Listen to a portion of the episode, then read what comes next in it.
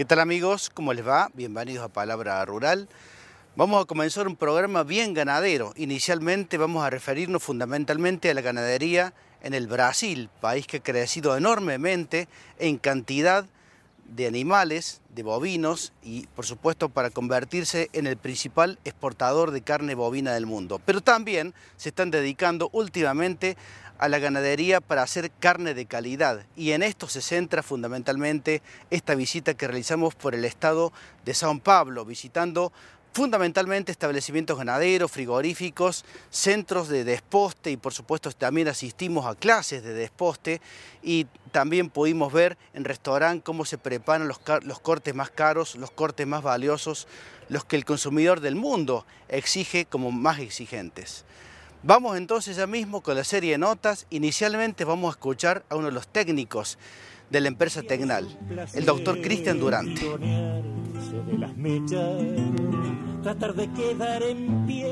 La verdad que cumple ampliamente las expectativas. Yo he tenido la suerte de participar ya de algunos otros viajes con la empresa, junto a clientes y amigos. Em, veo que tienen una línea de trabajo a nivel, a nivel país.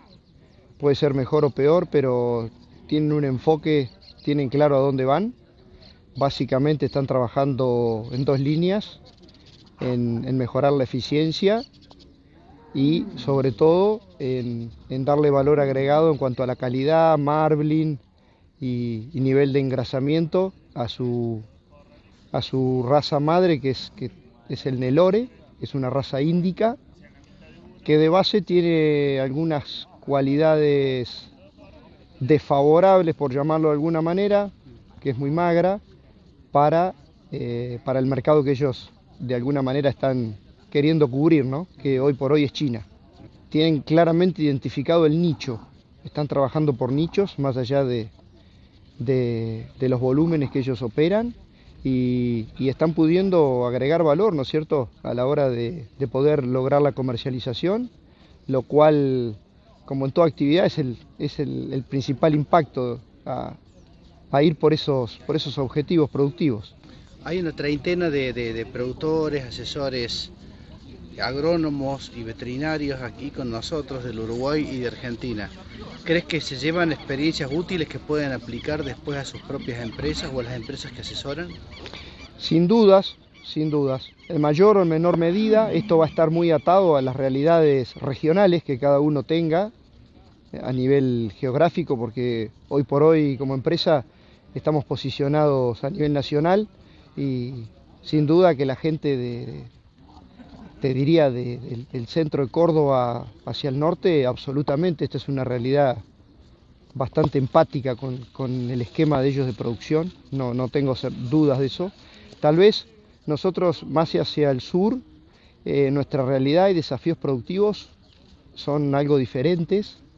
Eh, de todas maneras, eh, me llevo una grata sorpresa desde el punto de vista, como te decía inicialmente en la nota, de, la claridad que tienen en el objetivo, ¿no? Me parece que nosotros deberíamos tratar de, aplicar eh, algún criterio de eso a la hora de, de, producir y de, y de marcar los planteos productivos. Eh, nuestro objetivo es compartir, compartir todas estas experiencias que, que son valiosas en esta circunstancia a un productor o a un cliente amigo le toca estar eh, en, otro rol dentro del eslabón de la cadena de valor, pero, pero tenemos el mismo objetivo, cada vez eh, producir más y mejor, con, mayores márgenes, porque esto es una, actividad económica, más allá de, lo cultural y de, y de lo arraigado que está el tema ganadero en la Argentina. Y, y entendemos de que es un sumar, sumar o ganar, ganar, ¿no es cierto? Para que nosotros como empresa podamos seguir proyectándonos eh, dentro de nuestro crecimiento, necesitamos que nuestros clientes y amigos lo hagan de la misma manera. Y de hecho, allá en Argentina e, es nuestra línea de trabajo. Mi principal actividad es acompañarlos a ellos diariamente en los modelos de producción para para tratar de cumplir de la mejor manera los objetivos de producción. Bueno, eh, siempre conocer nuevas experiencias, sobre todo por la magnitud y, el tamaño que tienen las explotaciones acá en Brasil, son interesantes para ver cuáles son los manejos, cuáles son los tipos de genética que utilizan. La verdad que el, tipo de animal que, se ve engordando acá en los corrales es muy diferente al nuestro. Y después cuando uno tiene la posibilidad de eh, probar la carne que se produce en estos lugares, realmente llama la atención porque es una muy buena calidad en los diferentes lugares donde hemos pasado eh, hemos podido comparar o probar la carne y realmente tiene un muy buen sabor a pesar de que es un animal cebuino y de gran tamaño. Por lo que eh, estuvimos escuchando, ellos manejan dos mercados, un mercado de volumen, que es un commodity que va principalmente a China, y después hace ya un par de décadas atrás empezaron a trabajar en la genética para trabajar una mejor calidad y encontrar nichos de mercado que les permita sacarle un valor agregado a esa carne de mayor calidad. No sé si me llevaría algo para eh, replicarlo de una manera eh, similar o exacta, pero sí creo que son cosas que uno va, viendo, va aprendiendo y va a ir eh, tratando de copiar por lo menos un modelo de negocio que a mí me, llamó la atención el, el, modelo de nicho. Eso me parece que es lo más interesante, buscar un nicho a una determinada calidad de carne. yo creo que bueno, es un profesionalismo muy bueno que tienen acá en Brasil, sobre todo acá en JBS. Eh, los animales son muy distintos a lo que nosotros hacemos allá en Argentina y es otra producción distinta a la que nosotros estamos acostumbrados.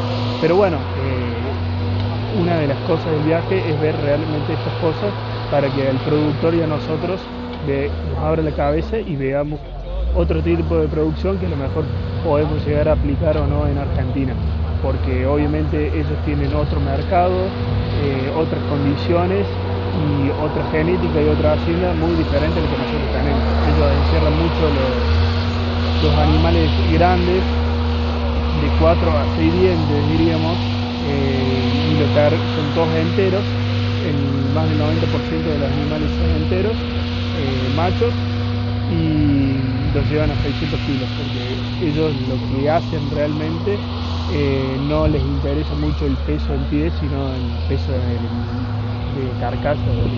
Este, estamos acá, el 90% del filo está representado por commodity, como le llaman ellos, eh, que es el Nelore de 600 kilos entero. Pero este filo tiene un 10% de eh, eh, de calidad premium que le llaman ellos, que en general son las, vacas o vaquillones que le llaman, eh, que es el segmento de carne premium que ellos tienen, eh, tanto para, generalmente el 90% del mercado brasilero y JBS China, y es por volumen, por eso estamos Los productores yo creo que se están llevando una gran experiencia, sobre todo, ya que están primero eh, conociendo otro país con otra cultura y, otras producciones.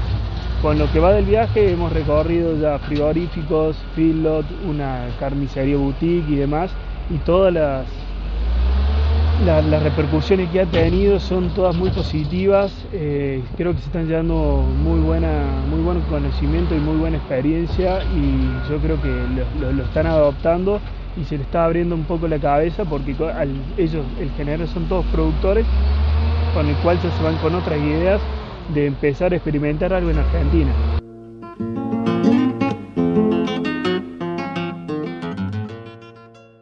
Amigos, hacemos un breve corte y al regresar más de este BIF Tour Brasil de la empresa Tecnal. El camino si no hay lluvia muerto está aquel que no vio la guada, mojón de huesos